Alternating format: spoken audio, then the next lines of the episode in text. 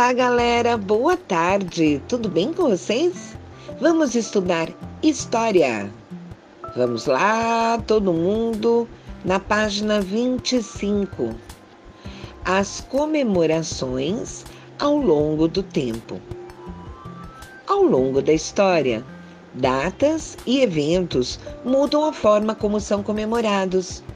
Isso acontece porque a sociedade se transforma e outros valores são somados às tradições já existentes. Observe as imagens. A primeira imagem é um desfile em homenagem ao dia 7 de setembro, lá em Campina Grande, no estado da Paraíba, em 1966. Depois, ao lado, a gente já vê um desfile em homenagem ao dia 7 de setembro também, lá na Lagoa Seca, também no estado da Paraíba. Só que o ano é 2017. Olha quanto tempo de diferença entre a primeira foto e a segunda foto.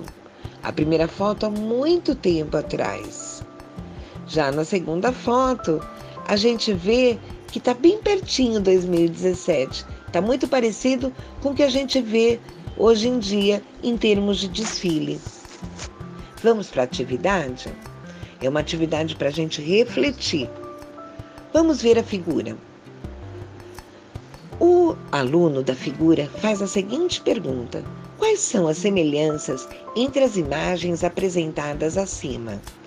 E quais são as diferenças?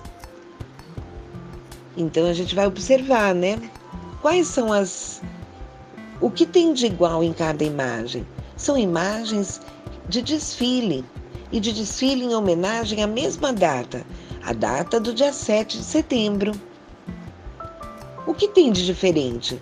Foram em lugares diferentes, apesar de ser no mesmo estado, foram em cidades diferentes. A roupa tá igual? Não, a roupa tá diferente também. E a época? É uma época bem diferente. Olha que legal, quanta coisa a gente pode ver de diferenças e de semelhanças entre essas duas imagens.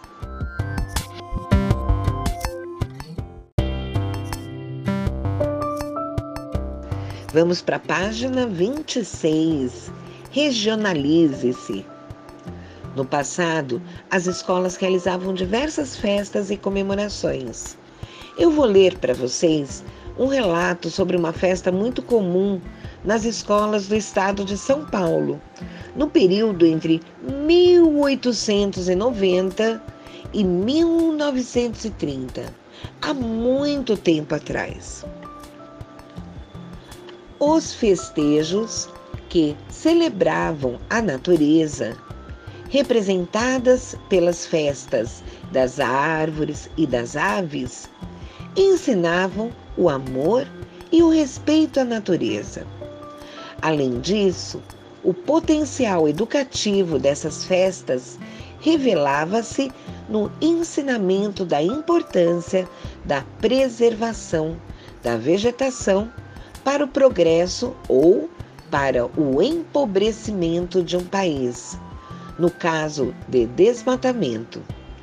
As notícias sobre as festas das árvores e das aves, acontecidas nas escolas de diferentes graus, eram acompanhadas geralmente da publicação de poemas, poesias e histórias sobre a natureza e os cuidados que os cidadãos deveriam ter com essa.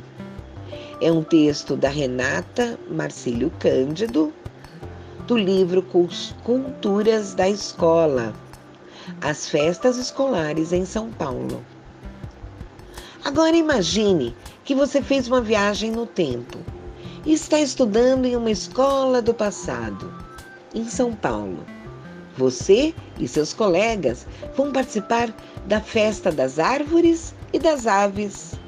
Então, em uma folha, faça um poema e um desenho bem caprichado que poderiam ser usados na divulgação da festa. Então, lembrando, a festa era festa das árvores e das aves. Capricha aí, galera. Agora, vamos para a atividade. Em muitas escolas, o final do ano é comemorado com uma festa repleta de apresentações feitas pelos alunos. Em alguns casos, as famílias participam.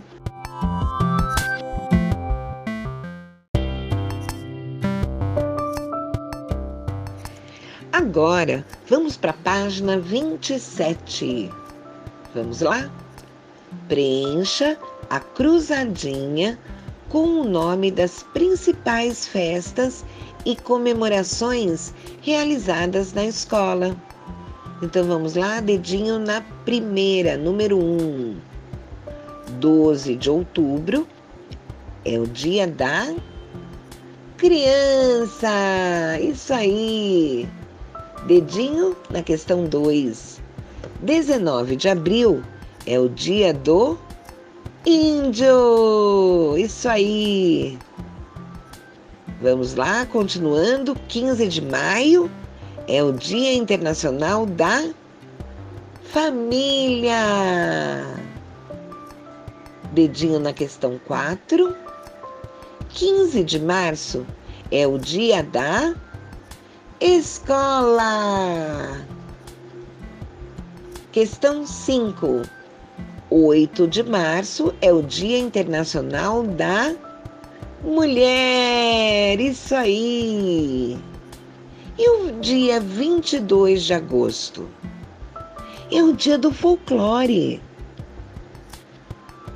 Na questão 7, 15 de novembro, proclamação da República. No dia 8, 20, aliás, o 8, 22 de março, dia da água. E o 9 é 29 de outubro, o Dia Nacional do Livro. Aí fica fácil, porque cada número a gente vai preencher cada quadradinho com uma letra da palavra. Então, no número 1, um, criança. Número 2, índio. Número 3, família. Número 4, escola. Número 5, mulher. 6, folclore. 7. República. 8. Água. E 9. Livro.